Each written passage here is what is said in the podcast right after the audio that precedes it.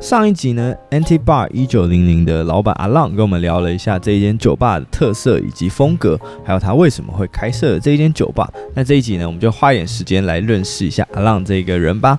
在上一集的时候，其实这个阿浪有跟我们聊到说，你最喜欢的电影是这个《爱在黎明》的三部曲嘛？嗯，那。其实我们从电影面的氛围可以看出，阿浪其实是一个蛮喜欢阅读，然后也鼓励客人阅读的一个人。那可以给我们推荐一下，说，哎，你最喜欢或者是影响你最深的一本书吗？呃，因为我看的书也不算少，所以很难就去挑一本。但如果就以现在来说哈，我就最近最近现在最喜欢的书是《莫斯科绅士》。嗯，其实我几个月前才看完，然后那时候看完就超级喜欢，一直到现在很喜欢啊，喜欢到我就很想去找。它的原版再来看一次，呃，就是原文版、英文版。那呃，所以为什么很喜欢这本书？是因为呃，他写的就很棒，然后很有情境，很有代入感。那我更喜欢是他的一整个生嗯、呃、故事的内容。故事大概是在讲什么？这本书就叫《莫斯科绅士》，那他讲的是在呃大概。一九四五零年代，但那也是一个架空的。可是他用实许多实际发生的历史，以及真的有的呃物件或者地区来做一个描绘。所以呃，这有让我很喜欢，因为它包含了一些历史的事件。那它的故事在于说，呃，在呃俄国共产党掌权之后呢，他们就可能在一些在做一些过去的清算。嗯。所以，俄国的贵族就是呃，主角之主角呢，就是俄国以前的贵一呃，俄国贵族的一位绅士。那他后来没有被处死，可是他被判处说，他一生只能待在就是某一诶那间饭店叫什么名字？在一间饭店里面，就他只要踏出这间饭店的门，他就会马上被枪毙。所以，这位绅士他那时候也才三十岁吧？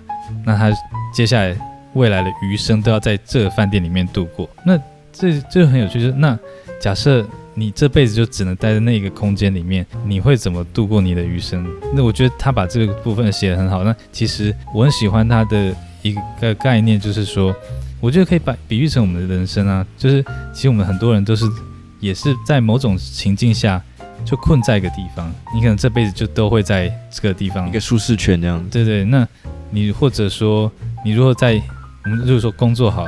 假设你想，你这辈子就是在这个工作的领域上面，那你如何在这个有限的空间里面和时间里面，创造出你自己的价值，或者说属于你人生的故事？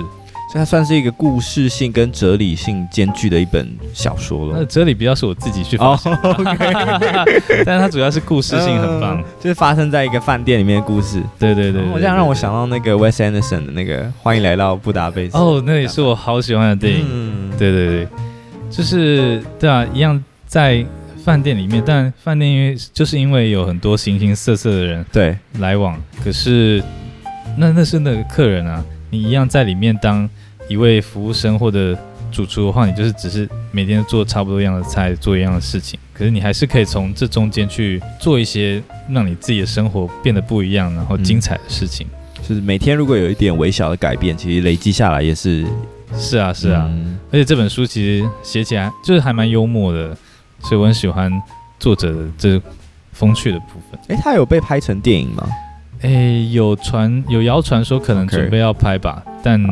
还没有进一步的消息，okay, 所以推荐给大家《莫斯科绅士》这本书。没错，我现在是逢人都推。好，OK。那诶，其实因为像阿浪本身自己是心理系毕业的嘛，那你觉得说你你对于说当 bartender 有什么样的帮助吗？或者是怎么样？因为我们常常说酒吧很像是都会人一个灵魂的寄托所。那嗯。呃调酒师某种程度上有点像是大家夜晚的心理咨商师，没错没错没错，你不用付一个小时两三千块的智商费，你付酒钱就好，对对对，付酒钱就好。嗯，其实蛮有趣，就当然我现在有时候自嘲自称就是我就是吧台内的心理师。那其实以前真的没有想到这件事啦，就是说以前当然读心理系就是完全是兴趣，读完心理系呃大学读完之后，其实嗯。很难说自己真的完全学到了什么，因为说实话，嗯、心理这其实是一个软的技能或者软知识，它不像呃法律系，你会知道很多法条，嗯、呃资讯系你可以写程式，那其实心理系就只是多多了解自己，多多了解他人，多了解关于人如何去思考、去认知一件事情。可是这这对于后来回到当我在工作的时候，其实它多少真的是都蛮有帮助的。例如说，嗯，我们很强强烈可以训练到就是同理心，我们可以去了解，诶，每个人想的事情是不一样，同一件事情可能对不同人造成的感受不一样。那我们的同理就是去了解别人他现在的感受，以及他为什么会去想到这件事情。嗯，那这样的这样子来说，当我在吧台面对客人的时候，可能也就比较好聊，因为。我比较能，我就可以多了解或者多体会到他所感受到感受，嗯，嗯，然后再来，我刚才讲到嘛，就是感感知是每个人都不一样的，对，所以同一杯酒，可能我喝觉得好喝，你喝觉得还好，嗯，第三个人喝觉得诶不好喝，因为口味就是是非常主观的，那认知本来就是也是主观的事情。所以这件事在我的如果调酒的记忆上面来说，我老实说，我个人不是会很追求所谓的，我认为没有所谓的极致滋味这件事情。嗯，对，那只是每个人认为好喝的酒不一样。所以我在做酒的时候，也就是比较偏向，呃，我只要把一杯酒做好，但是我不会去强调我用了我的技巧多好，嗯、或者用了什么样的技法，或者是什么浸泡那些。因为对，因为就觉得嗯。你喝觉得好喝，那就 OK。嗯，对。哦，所以呈现在你呃调酒上的一些态度。对对对对，可以这么说。那有遇到什么客人间有趣的故事吗？不一定要是悲伤的。嗯、呃，开酒吧有趣的就是真的可以遇到蛮多形形色色的人。嗯、对，那有对啊，有有趣的，也有悲伤的。但因为我才开店不到一年，嗯、所以可能可能因。目前想得到的故事没有说太多，可是每一次有特别事件或者说第一次发生的事件，都会让我印象深刻。嗯，有当有有第一次客人在我吧台上哭的时候，我那时候觉得哇，一种成就达成的感觉吗？当下想的不是安慰他，是心中有个 check。没有哦，讲到这件事就是，呃，因为心理哦，我也会把一些心理咨商的技巧带到我跟客人的应对。因为当人家哀伤难过的时候，其实我并不是会去安特别安慰人的，嗯，我觉得那时候最重要的就只是一个陪伴，嗯，那让他了解说，哦，我在这边，那如果你有什么需要的话，我可以帮助你，对，那或者说，因为或者很多时候我们在聊天，然后再讲一下，可能他提到一些问题的时候，我也通常不会太主断的。给予我个人的很多意见或建议，嗯嗯、了解。但有时候会很明确啦，就是就是明明就是一个很很 bullshit 的事情，对，但会跟他讲，你不要再这么做，对。可是呃，大部分的时候都会，对吧、啊？好像变成带入心理智商的技巧，嗯、就去引导，让他去思考，嗯、呃，可能的方式和问题的症结点在哪里。哦，蛮有趣的，对啊。所以回到刚才那个哭的那位客人。我也没有对啊，没有特别，因为很明确是知道他难过伤心的原因。那其实那也没有什么是可以改变的。那最好的方式就是在那边陪伴他，陪伴他，让他宣泄出来。对啊，对啊，嗯，真的，我觉得其实很多时候大家都不见得是要一个解决方案，而是需要一个陪伴或是慰藉。对啊，对啊，对啊。嗯，那当然重点就是要随时留意他的酒量到哪边，对，这个很重要。我可以让他在这边宣泄，但是不要到他就是醉到不省人事。对对对，没有没有办法走楼梯下楼。对。哦，嗯、那其实阿浪除了呃，bartender 或者是这个 antique bar 这个。店里面店主这个角色以外，其实还有一个蛮特别的角色，就是呃，您的夫人、您的配偶算是这个我们的外交人员。嗯，对。那我们其实，在前几集有聊过，有和这个前外交官刘世杰啊，我们就做过一个访谈。那其实我们会知道说，第第一线在为国家这个奉献公务员都非常辛苦的，尤其是呃，我们今天才有一个断交的消息 对啊，对不对？今天竟然是傻眼，对对啊。这个不好说。那当然，我们知道外交人员很辛苦。那身为外交人员的配偶，就是阿浪，有没有一些心路历程可以跟我们分享的？嗯，我觉得很多时候确实都会聊到外交人员，可是常常被忽略的就是配偶以及他们家庭的部分。嗯嗯、对这部分我真的很有这机会可以好好的做个分享。嗯，其实呃，简单介绍外交人员，就是外交人员，那当然可以去听上一集。嗯，可是呃，外交人员他是的职业，其实就是在国内台湾以及国外任何一个国家一直这样轮调。那通常就是呃，国外六年，回台湾三年，那一直这样子重复，直到他退休或者离开这个外交部这个工作。所以其实它的变动性非常的大，那每几年就要搬家，然后就要换一次新的环境。那对外交人员工作是这样而已。那配偶也是另外一个很大的一个挑战，因为配偶很直接面对，就是说，那他的工作是不是有延续性？假设我开这间店好，嗯、那如果几年之后要下次外派，那这间店怎么办？我人要在这边吗？还是我要跟着出去？那如果是有一些有延续性的工作，其实那最好。例如，呃，我认识一些他们是，呃，就作家或者就翻译家，哦，是一些可以远端工作技能的。对对对对对对。嗯、其实这当然就是影响会小一点。对，但在此之外，以及你要跟着一起去适应一个新的生活，一个新的呃国家和文化，其实那都是一个蛮大的挑战。那再来，如果因为我们还没有小孩，可是有小孩的家庭，小孩子的教育就是很大的问题，因为他他的教育没有延续性。对对，甚至可能需要考量说，也许呃，父母双方有一方可能就留在母国继续跟小小孩一起。有就是蛮多后来就是会这样子。对，那在那发生之前，其实我们呃，就这在我的价值观就是就是家人就是要在一起，所以。我就是当初就选择跟着他一起外派，然后一起回来这样子。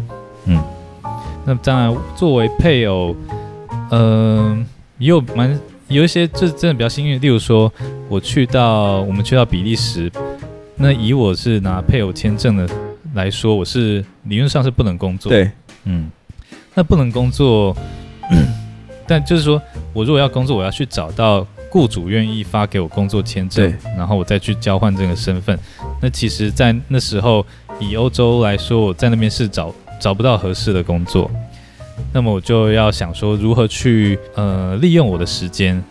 因为既然我不能工，因为我太太也不希望我如果真的要去找黑工，当然什么都很容易。对去中国餐馆，对，洗个盘子，做服务生也是个可以做黑工的事情。可是我太太不希望我们。就我为了只是为了工作而工作，工作的工作去赚这些小钱，所以呃，他就觉得我应该可以利用我的时间去做我想做的事情。所以就是回到，其实作为外交人配偶很重要一点，就是要如何就知道自己想要做什么，然后如何用自己的时间去做到一些自己觉得诶有价值或者说自己喜欢的事情。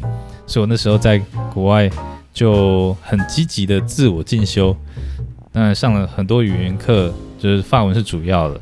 呃，在因为在比利时是双语，呃，布鲁塞尔是双语城市，所以我学一些荷兰语。那再也有去上古董课，以及我对艺术有兴趣，我去画学绘画课，学的油画，对吧？这些东西其实到头来就变成这家店的一个部分，对吧？所以其实。就是那时候可以这么回头想，就是像是在投资自己，嗯，所以想要开酒吧或者是这个空间的念头，也是在比利时的时候就已经有在发想了，对不对？对对对，因为那时候是这样，呃，当我们外派一般来说期限是六年，所以一开始说，哎，第一我们外派到了那边第一年、第二年、第三年，可是过了一半的时候，其实不会去算到第四年，会想说，啊，我们剩三年就要回去，或者剩两年就要回去。可是，所以到一半的时候，我们就会讨论说，我在那如果我们回到台湾，那我要在台湾做什么？总不会回到台湾还是做家庭主妇。所以那时候想一想，呃，我太太就丢出一个想法说，那要不要我来想想看有没有可能开一间酒吧？就好像还蛮适合我的。那我才听到想说，嗯，我一直很喜欢酒类的东西，喜欢调酒，可是好像从来没有想过要去开一间酒吧。那总之，这个就变成一个话题，因为那时候真的没有很认真的觉得这是可能，就只是当做啊我们在吃饭的时候闲聊的话题，或者跟朋友聊天，讲到说，哎，你们觉得如果未来回台湾开间酒吧，这个点子如何？那就很有趣啊，因为很多就是如果当一个聊天话题，就聊聊聊很多，可是越聊越觉得好像是真的有可能可以做看看。所以我们就开始，例如说去跳蚤市场的时候，多留意到一些哎，有什么什么东西可以适合摆在店里面的东西，以及如果我们旅游时候看到什么有趣的调酒的元素，就会特别记下来，就希望以后也可以在店里面呈现。所以这样筹备大概算是有三年吧，就这间店其实是筹备了三年，就从一个点子到最后慢慢成型，然后。我写出了一本就是还蛮详尽的企划书。嗯，可是那时候在呃做这样的发想的时候，其实就已经会预料到说，那也许在未来的某一天，也是要跟着太太再去其他的国家或地区外拍。嗯，那那时候有讨论到说，那这间嗯酒吧的存续或是去留吗？有啊，这间这在开店的时候就同时也想到，嗯、因为嗯，这都是个选择嘛。那对我来说，呃，我跟太，我就是我觉得跟太太在一起，就是真的是要住在一起，在一起，而不是两个人分隔两地，然后每天只是用视讯通话来说，嗯、这对我来说，其实，在一段关系里面，还个人而言啊，还没有什么太大意义。所以就希望，如果能够尽量的话，都是可以在一起。所以这在这前提下，我们开店的时候就我们就蛮确定。当他下次外派的时候，我也还是会跟着一起过去，所以就回到刚才问题，就那这间店怎么办？那时候的想法是有 Plan A 和 Plan B。A 就是呃最理想在这期间我们可以找到合适的合合伙人，然后邀请他入伙。那在我不在的时候，他成为现场的实际的经营经营经营人，而我还是保持股东的身份。那以在我可以在国外得到资源。继续挹注挹注这间店，例如说酒的进口啊、古董商品的买卖啊这类的。那当然，第二个 Plan B 就是如果找不到这样合适的人，其实我们当初就是真的设定是很会很风光的收掉，嗯、就当做一个短暂的三年的三年的快闪店，对对，三年快闪店。然后我们会在很酷的在最后的时候做这间店的拍卖会。哇，就例如说。嗯。啊，这张沙发好，两万块起标，然后现场人就是喊价子，或那张椅子啊，这个灯，其实会大可能会把大部分东西都卖一卖，嗯、对，然后就就做一个拍卖，应该还蛮还蛮好玩的一个拍卖会。对啊，那结束，那我们就启程到下一个国家。也许下一次回来又再开一间店。没错，也许我们去了加勒比海，然后加勒比海回来开一间那种 Tiki Bar，就是很热带风的 海洋酒吧，海海的太酷这样。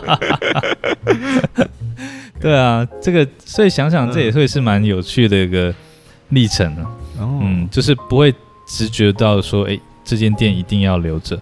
因为我我把这间店用的蛮多，经营蛮多细节的啦，所以我很真的很热爱，就当然就是当自己的小孩一样，所以不会觉得想要把这间店轻易的顶让掉，或者说，所以给一个我自己也没有很信任的人，嗯，可是经营这样子快一年来，其实会发现，呃，这间店真的。呈现出很棒的感觉，很多客人也非常喜欢，所以不断的有人在跟我说，那有没有想，就是不要那么干脆的就说现在就说以后会收掉，那但因为我也还想不到有什么 Plan C，嗯，可以在保留这这间个这个空间，但是我又不在的状态下，可以让它好好维持，哦，所以还在想，但目前的规划就是 A 和 B。可是我觉得这两个选项也是怎么说？我觉得浪漫中又带有点务实吧。嗯嗯，对啊，对，不急，还有两年，还有两年，慢慢找，慢慢找。没有，真的人真的是随缘哎，就是有缘分会遇到，没有就也不强，也不能强求。嗯嗯，真的真的真的。那其实像阿浪。呃，因为跟着太太去外派，在比利时待了六年嘛，那我们其实也很会很好奇说，呃，在比利时或者在欧洲旅居多年，可不可以跟我们分享欧洲人的生活模式，或者是一些呃生活上的趣闻？对，因为我们常常会在一些什么。文章上看到说，哎、欸，其实美国人或欧洲人都在这么样火，或他们都这么做，可是我们也不能确定说他是不是真的这样子。嗯、那我们想说，哎、欸，如果有真的去过的人，然后待一个比较长的时间，或许我们可以听听看他们第一线的说法。嗯，欧洲，呃，但，欧洲是由很多国家组成的一个一个地区，所以我大概就是以我在比利时的经验来做分享。那但我们因为在欧洲的这期间，我们去了很多国家，也认识了各国的朋友，所以可能会多少带一下其他的国家，嗯、但是主要的经验是来自于比利时。呃，那所以比利时人呢，或者说整个欧洲人大部分共享的一个概念，就是他们生活和工作会有很好的平衡，就是他们不会像台湾是一个疯狂加班的状态。对，他们通常，呃，他们也比较有弹性的上下，蛮多是有同弹性的上下班时间。但你只要，例如一天的工时七个小时，你只要一天你晚到就是晚走，早到早走。所以当我去到比利时的时候，因为我没有工作嘛，所以我可以一天有任何时间我都可以出去。当我在下午三四点时候，会觉得，诶，为什么地铁是满的？就这时候不是大家都在上班？对啊，大家不是在上班。嗯、那后来才发现。啊，原来有些人就会比较早上班，所以他下班时间可能就是三点，可能就是四点，所以那时候也算是一个下班的尖峰时间。对，那所以这点就是在于他们工时其实很明确，他只要四点下班，他就四点下班，做不完的事情是明天的事情。对，他不会说，哎，再多留一下，就再多被主管凹一下。对，下班就是下班，就是该离开办公室这样子。嗯。那也不会有哦，再来就是休假，就他们不会有不敢休假这件事情。在台湾是真的是对我来说真的是非常的荒谬，就是你每年都有可能有特休，可是你休不休得完是一回事，对，通常都休不完，是不是？或者说你只是想休，很多时候你的主管和老板都会给你脸色看，说哈有需要吗？要请那么久吗？对，哦。但是，那真的在欧洲，那休假真是人权最基本的人权部分，对，所以没有休不完的休假这件事情。摄影师在外面纷纷点头。那除了工作以外，比如说他们的生活，生活上大家的，比如说娱乐或是重心，通常会是什么？呃，他们我觉得还哦，讲那这可以带到一起娱乐和饮食的部分。嗯、他们下班后。其实很多时候，第一件事就是先找朋友或同事去喝一杯阿贝罗，就是餐前酒。嗯嗯嗯嗯，有点像那个另外一个那个叫什么，也是深色的那个，嗯，就是你说一款酒吗？对对对，那个什么，突然忘记，Negroni 里面会加的那个，呃，Campari，Campari 有点像，对，啊对对对对，但比较比较轻这样子，对对对对对。那当然不止不止这一款酒啊，就是他们是阿贝尔是一个餐前酒的概念，它可以只是一杯啤酒或者什么的，所以他可能是哎喝完一杯酒聊一聊天之后，大家再解散各自回家吃饭或者一起再转到下个地方去吃饭，所以喝酒和社交其实是他们很长的一件事情。嗯，那他们也蛮因为在欧洲旅游是很方便，就是说。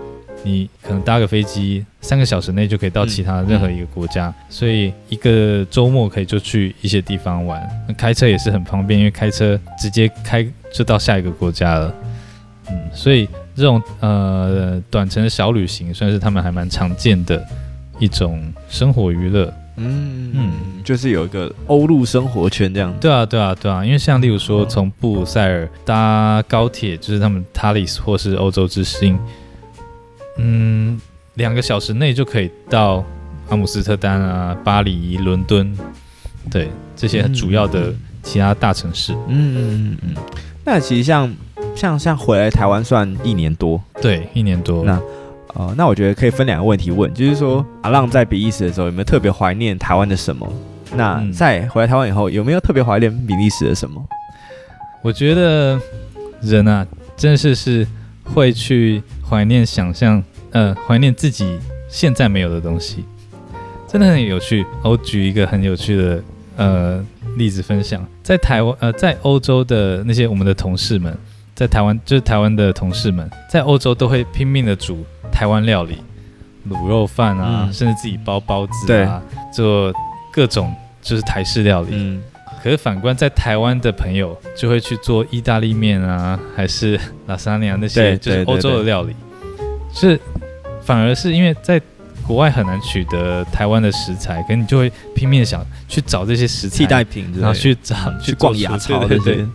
就因为你在台湾就是这在国外就出可能吃不到好自己觉得好吃的空霸本，那就想那自己来卤看看。那回到台湾，你就完全不会想去做这件事情，因为可能街街角卖的都、嗯、都很好，稀缺性这样子。对，那所以呃，相对在台湾，我就会怀念呃那些在在食物上当然是有比利时的薯条哦，那真的是。我就会特别怀念某某一家薯条店的薯条哦，哦，可以跟我们介绍比利时的薯条，跟我们认知的薯条有不一样吗？哎，讲到这个，其实这真的是很值得来可能发一篇文章来探讨。哦、OK OK，那就应该说，嗯呃，薯条虽然在英文里面叫 French fries，对，可是其实在呃在实际的呃历史上，可能它是在比利时发明。那比利时人也坚称，就是比利时人薯条是在比利时发明的。Oh. 那在这故事或者呃文献，我们再另外再去探讨。那比利时薯条它就是也炸的很好吃，然后通常比较粗啦，就是那也他们他们强调就是都用两次去炸过两次。哦。Oh. 那至于炸的油的配方，可能每一家都有自己的自己的秘密的配方。那有趣的是，他们有很多酱，对他们不只是哦。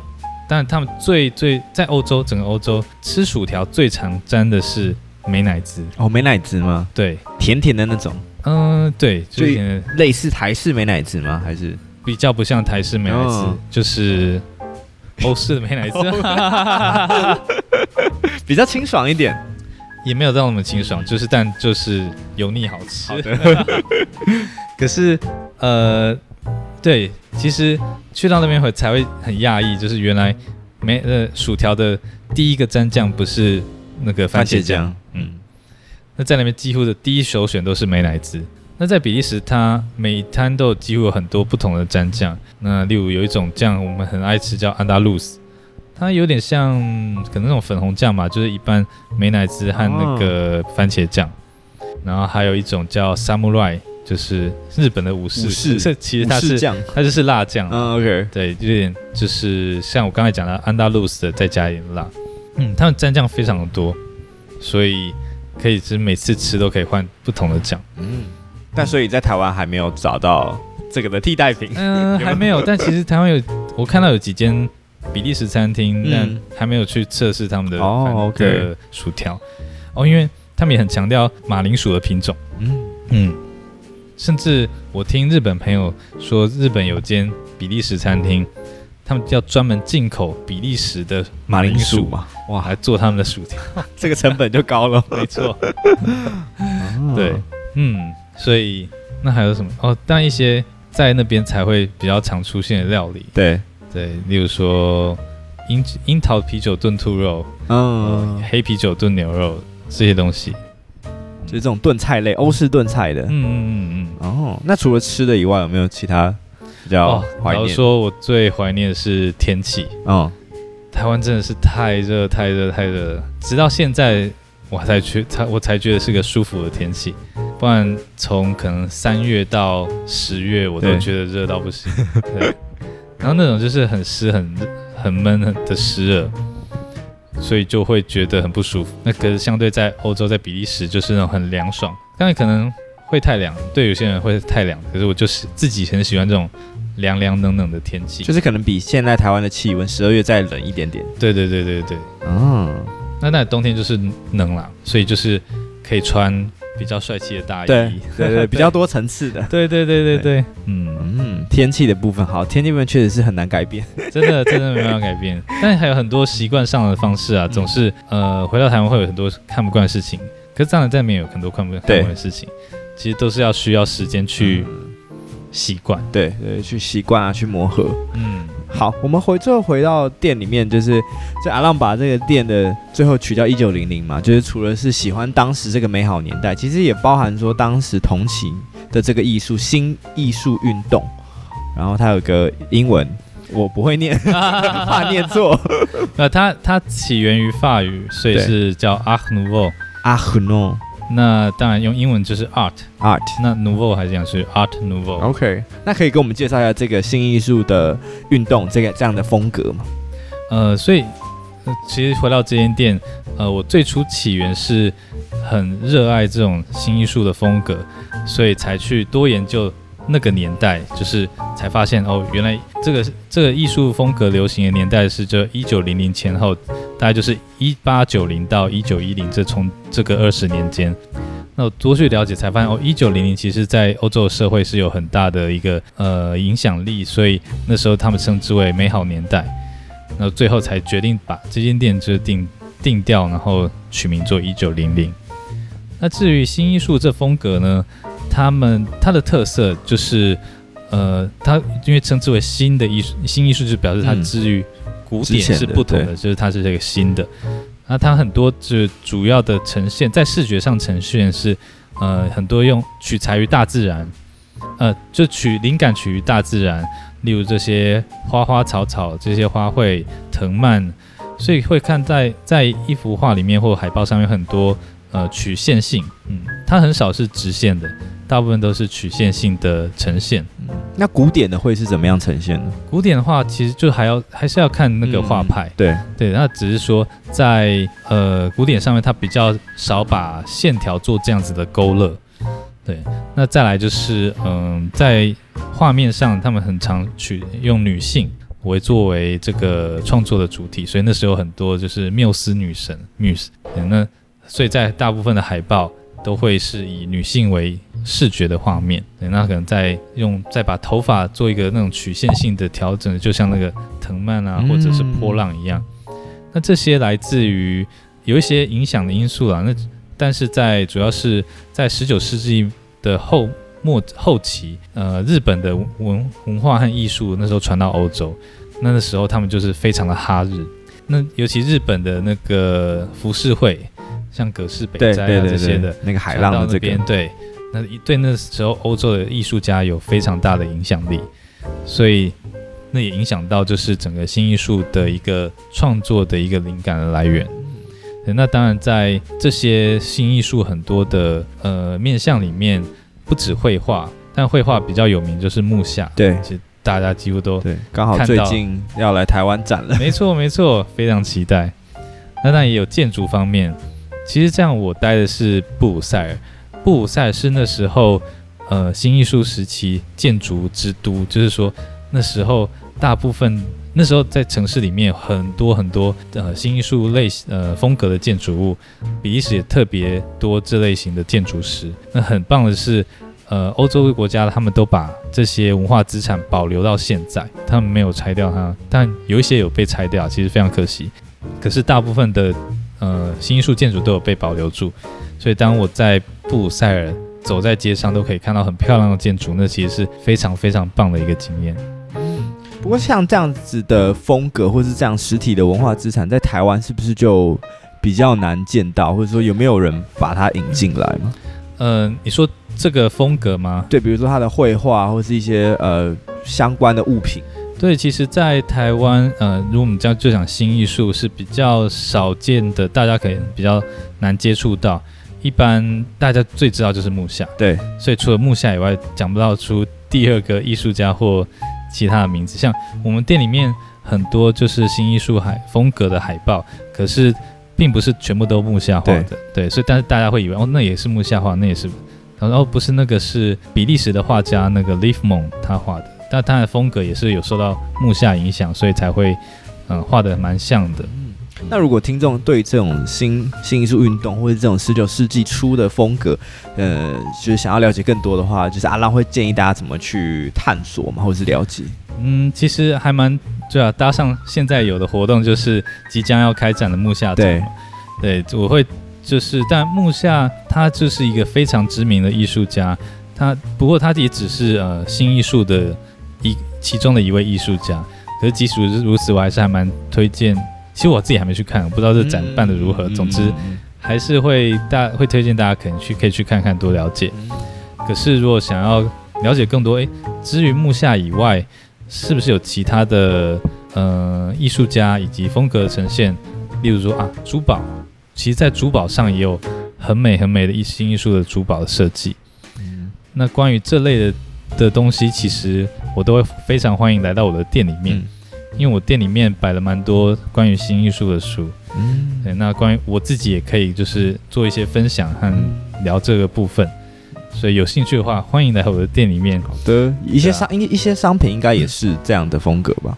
嗯、呃，你说是什么样的商品？嗯，比如说像是海报啊，或者是一些……啊、你说在我店里面还是？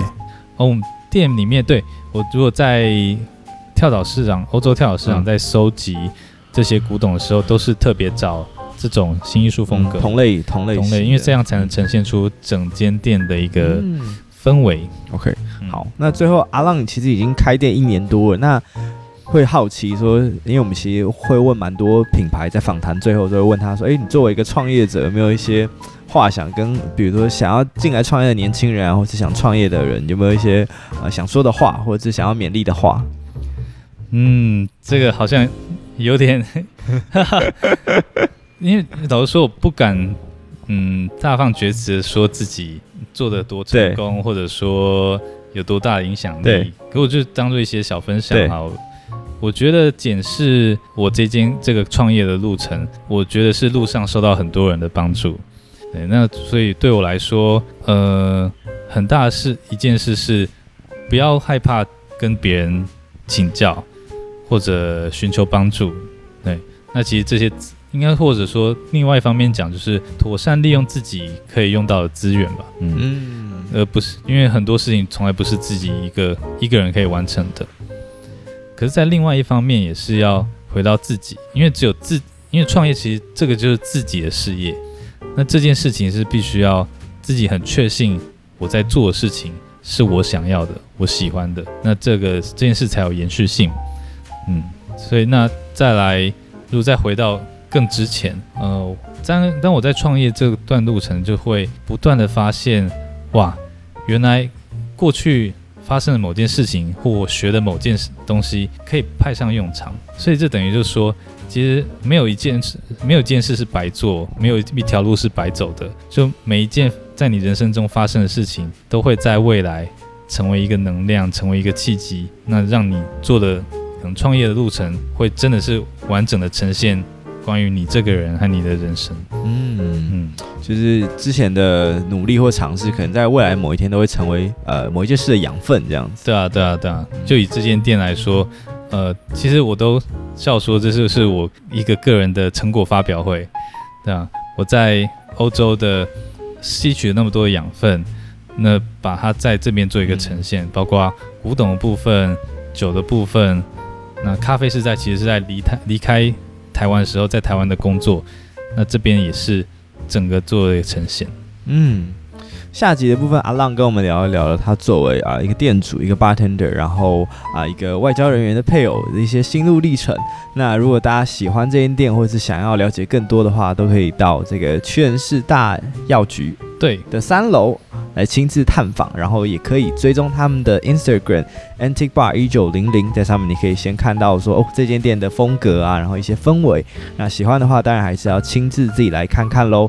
那这就是我们 Barney's Talk 这一次的访谈。如果喜欢的话，记得帮我们啊追踪我们的 IG，然后 Apple Podcast 给我们五颗星的评论。那我们就下周三见喽，拜拜，拜拜。